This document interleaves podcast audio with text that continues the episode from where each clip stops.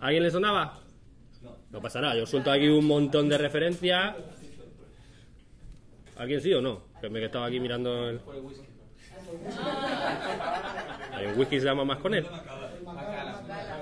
Bueno, a lo mejor a algunos suena por una cosa que se llama... ¿Os suena esto? Bueno, se ve, ¿no? Ahí sí, ¿no? El Code Complete, para los que seáis programadores y tal, es el libro más vendido en ingeniería del software. Un tocho bien gordo de buenas y malas prácticas de programación. ¿Vale? Bueno, tiene otro también más famoso, bueno, no, menos famoso, pero a mí me gusta más, que es el Rapid Development.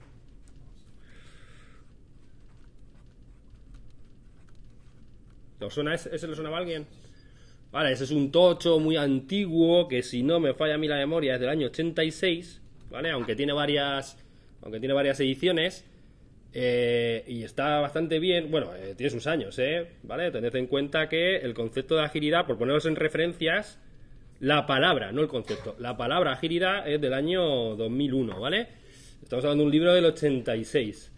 Eh, que es una recopilación de buenas prácticas que había por ahí dando vueltas desde hace un montón de tiempo, ¿vale? Y entonces, por contextualizaros del arranque de lo que vamos a ir viendo estos días, ¿vale? Había una, hay un capítulo, que no sé si alguno de los que lo leísteis lo recuerda, en el cual estructuraba y decía, que no lo había inventado él, la, la recopilación de hace un montón de tiempo, y decía, ¿cuáles son las claves que uno debería tener en cuenta si quisiese mejorar un departamento, empresa, organización, en este caso, en aquellos años, de software, ¿vale? Y entonces él ponía y sacaba como tres patas, ¿vale? Entonces la primera decía que lo que todo el mundo in- intenta la primera vez, la primera vez es una cosa que son los procesos. Vale, este es el clásico noventero, ochentero de intentar mejorar cómo trabajamos a través de lo que se llamaba procesos. Que los procesos era, bueno, cada uno lo pintaba como quería, ¿no? Pero vamos, simplificadamente, entrada, salida, ordenación, workflows, tiempo, este es el tiempo, las cosas que hago por medio, ¿vale? Luego voy a pintaros otras dos dimensiones más, ¿vale? Eh, cada una de las de estas dimensiones que os estoy poniendo, yo os he puesto la primera porque es la que normalmente todo el mundo acaba llegando, la primera, la primera, la primera, que primero se, se intentó. Todo el mundo llegaba y quería comprar una metodología. La época de los 90, los UMLs, el paso 1, paso 2, paso 3, el libro, el RUP, el métrica, ¿vale? Esta era la primera. De hecho, en todo, y de hecho, aquí hay como N mil cosas de intentos, algunos que han funcionado mejor, otros que han funcionado peor, para intentar mejorar lo que por ahora podemos decir mm, entrega, satisfacción, rapidez, negocio, valor, ¿vale? De hecho, en todas las patas que os voy a poner aquí, y os voy a poner aquí otra, y luego pondré aquí otra, ¿vale? En cada una de esas tres dimensiones que os voy a pintar, siempre va a haber dos grandes áreas, ¿vale? Las vamos a ir hablando eh, a lo largo de todo el curso. Siempre, siempre, parece que está súper marcado, ¿vale? El lado oscuro y el lado luminoso. ¿Vale? Ponerle el oscuro luminoso a la etiqueta que queráis, ¿vale? Pero uno va a ser el tradicional herencia de la industrialización y otro va a ser la visión alternativa de que el software y la tecnología no siguen los mismos comportamientos que un elemento físico. Vale, lo vais a ver en todas las dimensiones. De hecho, en esta es una de las más marcadas. ¿Vale? Está la visión más tradicional, que yo, para mí será la del lado oscuro. ¿Vale? Que es la que más peso ha tenido, la que más ha triunfado, la que más se ha utilizado, la que más vamos a tener que superar, ¿vale? La que más se ha enseñado en las universidades, la que más libros han escrito, y no por ello la más antigua, ¿eh? Pero la tradicional es la herencia pura de la industrialización, ¿vale? Fábricas e industria, ¿vale? Luego voy a hablar un poquito más de ella y aquí aparece Taylorismo, aparece los que los que estudiasteis, si os contaron algo los que estudiasteis informática, ¿vale? Si os contaron algo, porque a mí poco me contaron. Es la manera estructural que nos contaron. El diagrama de Gantt, ¿vale? El ciclo de vida en cascada. Ahí está. La otra manera de ver los procesos, la que le vamos a llamar ágil, ¿vale? Manera alternativa. Pero igual que lo vais a ver aquí, esas dos maneras de ver casi que la vida, ¿vale? La pura herencia, la que ya os digo que está mayoritaria, la de mayor influencia, la que más nos vamos a encontrar, etcétera. Tenéis la manera alternativa que en el 2001 le llamamos ágil. Y digo, en el 2001 le llamamos ágil porque otro mensaje más de esto para quedarnos. Esto es más antiguo, súper antiguo. ¿Vale? Un ciclo de vida típico que se va a estructurar aquí es uno que vamos a llamar iterativo. Que luego le vamos a dedicar un ratillo. ¿Vale? Que básicamente, para el que no les suene de nada, era en vez de hacerlo todo a lo bestia y entregas de una, era decir, Joder, eso funciona o es imposible hacerlo en modelos de gestión que tienen como resultado algo físico, o sea, un edificio. ¿Vale? Pero en el software se empezó a pensar que se podía hacer por trozos. ¿Vale? Año 50. ¿Vale? Reflexión de esto, ¿eh? No sé qué nos ha pasado por medio que nos perdimos. Porque ya en los 50, y os pondré un montón de cosas, veréis que ya se hablaba de esto. Y había gente que lo utilizaba. Y incluso el ciclo de vida en cascada típico aquí, ¿vale? Que por ahora, para que no lo sepa lo que es, es fase, fase, fase y entrega final de una, ¿vale? Es posterior documentalmente al ciclo de vida iterativo, que vendría a ser el abuelo, para los que estéis, si alguno se pierde, como lo voy a repetir 47 veces, ya iréis cogiendo las palabras, que el ciclo de vida iterativo es el abuelo del ciclo de vida ágil. ¿Vale? Nos perdimos por ahí en medio, no sé qué pasó, pero nos perdimos. ¿Vale? Eso por esa parte de aquí. Bueno, os decía, poniendo como contexto lo que decía McConnell, y decía, bueno, solo los procesos, que es una de las ideas aquí, no solo con los procesos no vamos a solucionar o vamos a mejorar o vamos a hacer lo que queramos, ¿vale? ¿Qué, ahora ¿Qué otra pata le ponemos aquí? ¿Cuál se os ocurre? ¿Con qué mejoramos aparte de los procesos? ¿Estáis ahí? Con los sistemas, con las personas. Con las personas antes. Mira, muy bien, Santiago. Las personas. El gran olvidado, ¿vale? Siempre. A esto me pondré muy pesado. De hecho, le dedicaremos un buen rato solo a la parte de las personas. Como no funciona, eh, un poco la moraleja de esta es. Eh, tú puedes tener el modelo de procesos que quieras, el mejor, el más rompedor, el que el time to market más fuerte, y eso va a depender de cómo tengas el equipo. ¿Vale? Puede ser que incluso no puedas hacerlo. De hecho, de nuevo, aquí va a aparecer el lado oscuro de la fuerza y el lado luminoso. ¿Cuál era el lado oscuro? Bueno, ¿cuál era? Eso hablo yo como si fuese en pasado, ¿eh? ¿Cuál es el lado oscuro de la fuerza? Rebajar el papel de la persona al máximo. Que la persona sea lo menos determinante. ¿Vale? De nuevo, época industrial. ¿Vale? ¿Qué es lo que se intentaba? ¿Qué es lo que se intenta en un modelo típicamente industrial? Que la parte de la construcción sea la más barata. ¿Vale? Pensad, por ejemplo, cuando se hacen los portátiles, los Mac estos, ¿no? Lo piensan unos tíos ahí en Silicon Valley que cobran un pastón. ¿Y quién hace los Mac? Los chinos. ¿Qué es lo que intenta ese modelo industrial? Rebajar al máximo la, la caja de la D de development o la C de construcción. Y en la mayoría, la gran amplia mayoría de intentos de mejora o de, yo qué sé, o de ingeniería del software o de gestión de proyectos o lo que queráis, que se han intentado hacer, han intentado rebajar al máximo el papel de la persona. Que no te pudieras equivocar, que hubiera un UML que tuvieras que seguir hasta el detalle, para los que conozcáis lo que es UML, que es un modelo para pintar, pintar cómo va a ser el software sin haberlo programado eh, plantillas, requerimientos, requisitos inamovibles para que no haya que pensar después que alguien se equivocó, con el objetivo de bajar al máximo el papel de la, persona, con el objetivo de abaratarlo. ¿Vale? E incluso ha habido muchos intentos, no del todo exitosos, algunos más, otros menos, pero la mayoría sin éxito, de externalizarlo al máximo. Y externalizarlo deslocalizándolo. Es decir, si pongamos el caso de Madrid, pues la gente cobra lo que cobra, pero en Ciudad Real se cobra menos. Entonces yo monto una fábrica de software en Ciudad Real. ¿Vale? ¿Qué es lo que hago? Me cojo toda la gente que se va a la universidad, le pago menos y sé que no se van porque no hay más gente que quiera gente y empiezo a deslocalizarlo. Y si me lo puedo llevar a la India o me lo meto, los meto los programadores en un barco, que habéis escuchado la leyenda de estas, ¿no? Que los meten en un barco y lo dejan en aguas internacionales, enfrente de ahí por la parte de Estados Unidos, en California, todavía más barato. ¿Vale? Esa es la visión tradicional. ¿Vale? Y hay casos sangrantes, ¿no? El técnico era el que menos cobraba, puede ser que menos cobra. Para cobrar más o ser algo más tenías que abandonar la parte técnica, ¿vale? El teste ni te cuento, ya hablaré del teste, el teste, el pobrecillo, desgraciadete de toda la vida. El último, nadie le hacía ni caso, el chaval allí, cállate niño que no pasamos a producción, ¿vale? Yo he sido tester. Entonces ahí estaba por estar, porque como ibas por ahí por el mundo diciendo que no había testing, tenías que decirlo. Pero como nadie se lo creía y nadie lo hacía, pues cogías un chavalillo allí, becario y tal, y no le hacía caso a nadie. Lo dejabas haciendo unos papeles que se llamaban casos de prueba y ahí estaba. Al final, al final, al final. ¿Vale? De hecho, tenéis jerarquías grandotas que intentan que aquí abajo no se piense. De hecho, hay que, y eso es, doble responsabilidad. Hay gente que quiere eludir la responsabilidad de pensar Y hay organizaciones que están estructuradas para que la gente no piense. Se estructuran grandes jerarquías y aquí está la gente que no piensa. Grandes equipos, cantidad en vez de, en vez de calidad. Eh, segmentaciones y especializaciones que luego hablaremos de ellas. Esta la visión tradicional. la visión que hoy llamamos ágil, y os digo de nuevo, esto es súper antiguo. Resalta muchísimo el papel de la persona como algo fundamental e ineludible si quieres tener éxito en un proceso de software. ¿Vale? En vez de organizaciones muy grandes con mentes pensantes aquí y gente que no piensa aquí, hablaremos de un concepto que se llama autoorganización. Que viene a ser que la responsabilidad de la gestión de un, del mal llamado proyecto, ¿vale? De hecho, aquí hablaremos de proyecto como palabra maldita, ¿vale?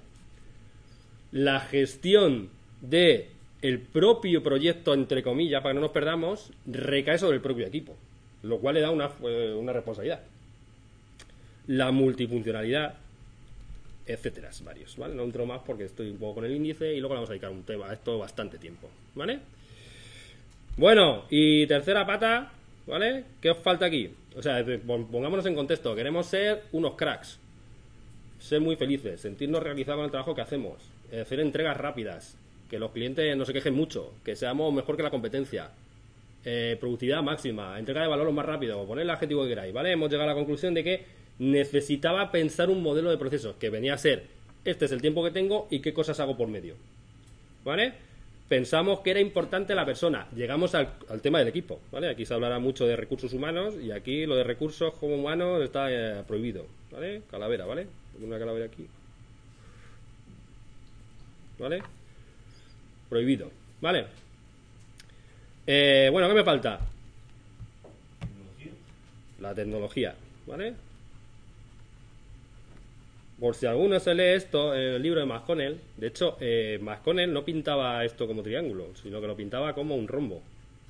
¿Vale? De hecho, le ponía cuatro dimensiones: procesos, personas, tecnología y calidad del software. ¿Vale? Yo la junto en una porque, bueno, la tecnología es algo de lo que va a depender mi éxito, aunque ya es difícil de cambiar. Es decir, haber elegido que mi organización sea experta en C o que sea en Java, va a cambiar la productividad, va a cambiar cómo me salen las cosas, va a cambiar lo rápido que soy, va a cambiar todo, pero una vez que llevo 10 años haciéndolo, es muy difícil de cambiar. ¿Vale? O sea que voy a poner la tecnología a la vez que algo que antiguamente se le llamaba calidad software, ¿vale? Y digo antiguamente porque esta palabra ha quedado bastante denostada, ¿vale? Si la veis por ahí, denostada. ¿Vale? Porque se asociaba mucho con la calidad tradicional de la industria que era algo prescindible.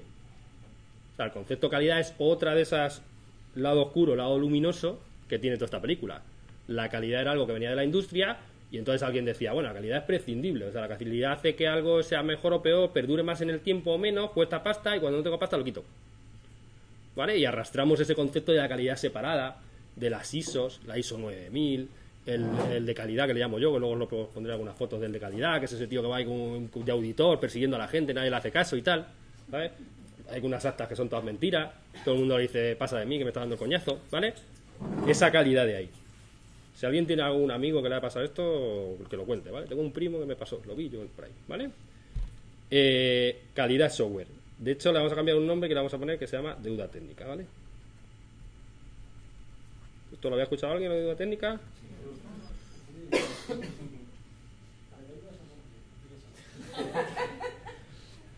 No sé qué puede ser la deuda o las deudas técnicas.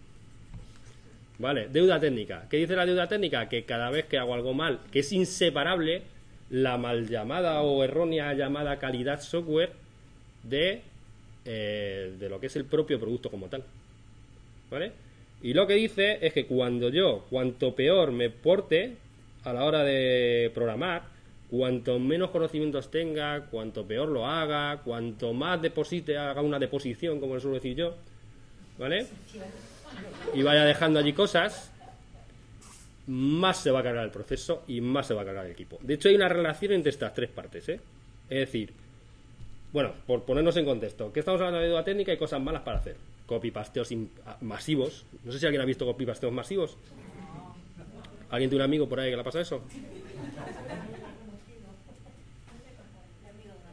De hecho, esta historia que estamos hablando eh, a mí me parece súper curiosa y para reflexionar, porque eh, podéis incluso preguntaros por qué hemos llegado a hacer ciertas cosas como profesión que sabíamos que estaban mal y se han seguido haciendo, incluso se han seguido enseñando. ¿eh?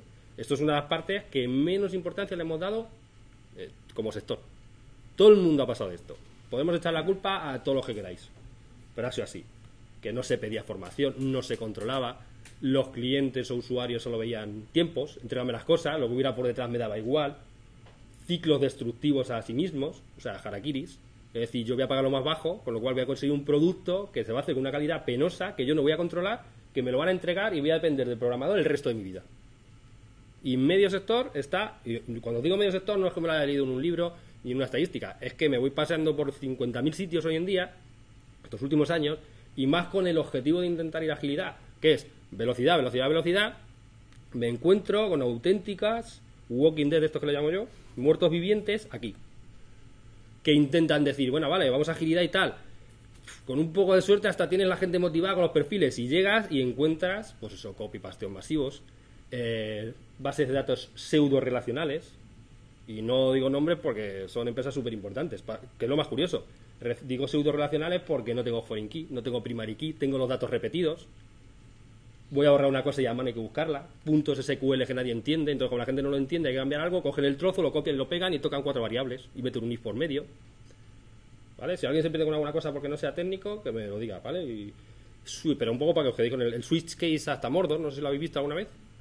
Switch case, switch case, switch case, switch case 1, 2, 3, 4, 5, 547, 40.954 y cada vez que hay que tocar una cosa no se puede.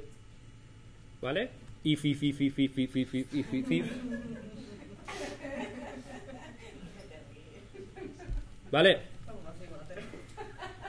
Y esto tiene dos patas, ¿eh?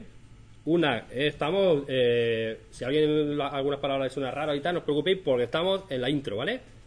Sobre todo.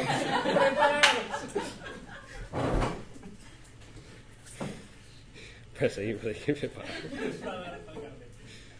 Eh, a esto le vamos a poner dos- eh, la intro, ¿eh? ¿Vale? De esto le vamos a poner dos patas, dos, dos, dos, lo vamos a ver desde dos puntos, ¿eh? Lo que le llamamos caja negra y lo que le llamamos caja blanca, ¿eh? Caja blanca va a ser, me cojo los fuentes, el punto Java, el punto C, el punto CPP, lo que os dé la gana, y miro que hay allí. ¿Vale? Clásicos que me encuentro de duda técnica allí, pues lo que os estaba contando, Mordor. ¿Vale? Caja negra, eh, no me importa cómo está por dentro y lo que hago es una prueba, que esto es típicamente lo que conocemos como testing. ¿Vale? La deuda técnica afecta de uno a otro y de otro a uno. ¿Vale? De hecho, esta historia, os he empezado contando algunas cosas por donde empezaba la historia estos dos días que vamos a estar y una era eh, el testing, salió por ahí, o sea, conté el pobre chavalillo del testing, ¿sabes? el pobre beca- becario, ¿vale? Pues ese becario al final la vida le tenía un hueco reservado bastante importante porque ese chavalillo que estaba aquí se va a convertir en una de las cosas más importantes que tenemos hoy en tecnología. Como el chavalillo, que ya no es chavalillo, ahora es un tío fuerte o una chica fuerte, no vaya bien, esto se cae. Luego os contaré por qué, ¿eh? porque luego, luego veremos por qué. Deuda técnica en caja blanca, deuda técnica en caja negra. En caja blanca, copy pastes, eh, esto de que tengo una clase con operadores, hay 45.000 millones de operadores hasta que no se pueden meter más, ¿vale? Copy pasteos, código espagueti, complejidad ciclomáticas imposibles. Esta es la, esta, esta es la más olvidada del mundo. Nadie miró eso. Nadie. Eso que creció a sus anchas. Creció y creció. Creció y creció y creció y creció. Ah, paréntesis, cualquier parecido con la realidad es pura coincidencia porque yo no. Es que esto me pasa en todos los lados. Todo el mundo dice, joder, eso me pasa a mí. Me pasa en todos lados. En todos lados. Esto creció a sus anchas, a sus anchas. Luego hablaremos mil razones de por qué creció a sus anchas, porque nadie le prestó atención. ¿Vale? Eso se cargaba el diseño, se cargaba un montón de cosas. Y aquí, en esta parte de aquí, os he puesto el testing en caja negra. Bueno, en la caja negra. Normalmente en la caja negra la gente lo asocia con el testing. Es decir, tengo una aplicación, pum, funciona o no funciona, hace lo que tiene que hacer, no tiene que hacer. La caja blanca, además, se empezó a cargar el testing. Y eso fue un problema muy gordo. A ver, nota, todo el mundo puede probar. Diréis, ¿cómo se puede cargar el testing? Claro, yo cojo la aplicación, le doy al botón y veo si va. Nosotros buscamos un tipo de testing que es, ¿os acordáis, no? El testing que os he dicho, el tester, el pobrecillo, va a ser el que va a cortar al final el bacalao. Necesitamos un testing automatizado súper potente. Porque si no, perdemos la capacidad de intentar mejorar los Walking Dead ahí dentro. Es decir, ¿por qué necesito yo testing para quitar Walking Dead? ¿A alguien se le ocurre? ¿Qué tiene que ver el testing caja negra automatizado para quitar a los copy-pasteo, los swiss, los if, los... uh, todas las guarderías? ¿Qué te permite meter en el screen después para quitar de la técnica? Que me permite hacer... Sí. ¿Alguien ha dicho algo más? Sí. Y por eso tiene que ser automatizado. ¿Vale? Porque yo no puedo quitar aquí a A el- Claro. Porque cada vez que yo... ¿Qué es lo que pasa, qué es lo que pasa muchas veces? Que hay una cosa que se llama miedo. ¿Vale? El miedo es muy jodido, ¿eh? El miedo. De hecho, si, os la- si leéis... Si leéis el libro Steam Programming, de hecho, los primeros capítulos habla del miedo. Dice, el miedo es de lo que más se carga al mundo, ¿vale? Entonces, si funciona, no lo toques. Y además, si no me priman por eso, o incluso no sé ni siquiera hacerlo, pues lo voy a dejar como está. De hecho, todo con la guarrería en el código que, peor que hayáis visto, pues pensar en ella. ¿Vale? Si funciona, no lo toques. ¿Qué es lo que me premian mis clientes y mis usuarios? Por la funcionalidad que hace la aplicación. Si yo quiero quitar de en medio un Walking Dead, tengo que asegurarme de que no me cargo la funcionalidad. Entonces, para asegurarme que no me cargo la funcionalidad, ¿qué es lo que tengo que hacer? Un test. Es decir, aplicación con Walking Dead, hago test, quito el Walking Dead de dentro y hago test de nuevo y veo que no me he cargado luego. Porque si no, los usuarios van a decir, tío, ¿esto qué ha pasado? ¿Y cómo hago eso lo mejor posible? Con automatización de testing. Porque hacerlo a mano es muy difícil. No es que sea difícil, es que es imposible. ¿Por qué? Porque ¿cuál es la prueba idónea para esto? ¿Cuál es? ¿Qué tipo de prueba? La prueba unitaria. Es decir, para que no sepa que es una prueba unitaria, no es la prueba que le doy al botón de la interface. Es la prueba que por detrás interactúa con el código.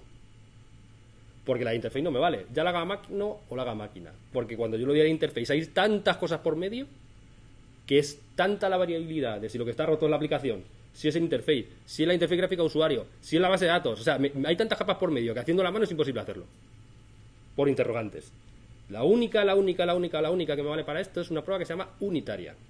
Que de manera aislada prueba, si imagináis que estamos en Java o lo que, lo que utilicéis, solo un objeto. ¿Vale? Solo pruebas objeto. Entonces muy rápidamente me dice, este es el error. Y además se puede automatizar muy fácil y muy rápida. Si hago una prueba, por eso eh, eliminar o reducir al máximo las pruebas end-to-end de interface. Se tarda mucho, me dejan muchas incertidumbres de dónde está el error, tengo mucho coste para mantenerlas, ¿vale? Entonces, toda esta película que estamos hablando era quita Walking Dead, para eso necesito testing, para hacer una cosa que se llama regresión, y para hacer esa regresión necesito una prueba que se llama automatic, que está automatizada, ¿vale? Eh, eh, fin de esta primera toma de contacto con esto. Cuanto bien está la caja blanca, puede llegar un momento que no se pueden hacer pruebas unitarias. Con lo cual entra en un ciclo del que no puedo salir. La caja blanca es tan mala que no puedo hacer las pruebas unitarias. Como no puedo hacer las pruebas unitarias, no puedo quitar los Walking Dead. En este punto, que si no alguien no lo ha entendido, no os preocupéis, pues lo, repetiremos más veces. eh, en mi experiencia personal está el 80% de los sitios que me pasó. O el 90%, bueno, el 90%. Pero bloqueados. Bloqueados. Porque empiezan a aparecer competencias por otros sitios que van muy rápido, quizá porque han nacido de cero, porque no lo hicieron o lo que sea, y pum, por más que intento meter esto que me mola mucho, la agilidad, como mola mucho los equipos autorganizados, como pum, me pego contra un muro aquí. ¿Vale? ¿Por qué puedo hacer que sea imposible hacer pruebas unitarias por problemas de caja blanca? Porque nunca pensé en el diseño y me lo cargué. Es decir, una prueba que tengo que hacer y tengo que levantar tres bases de datos o 57 tablas, muerte. ¿Vale?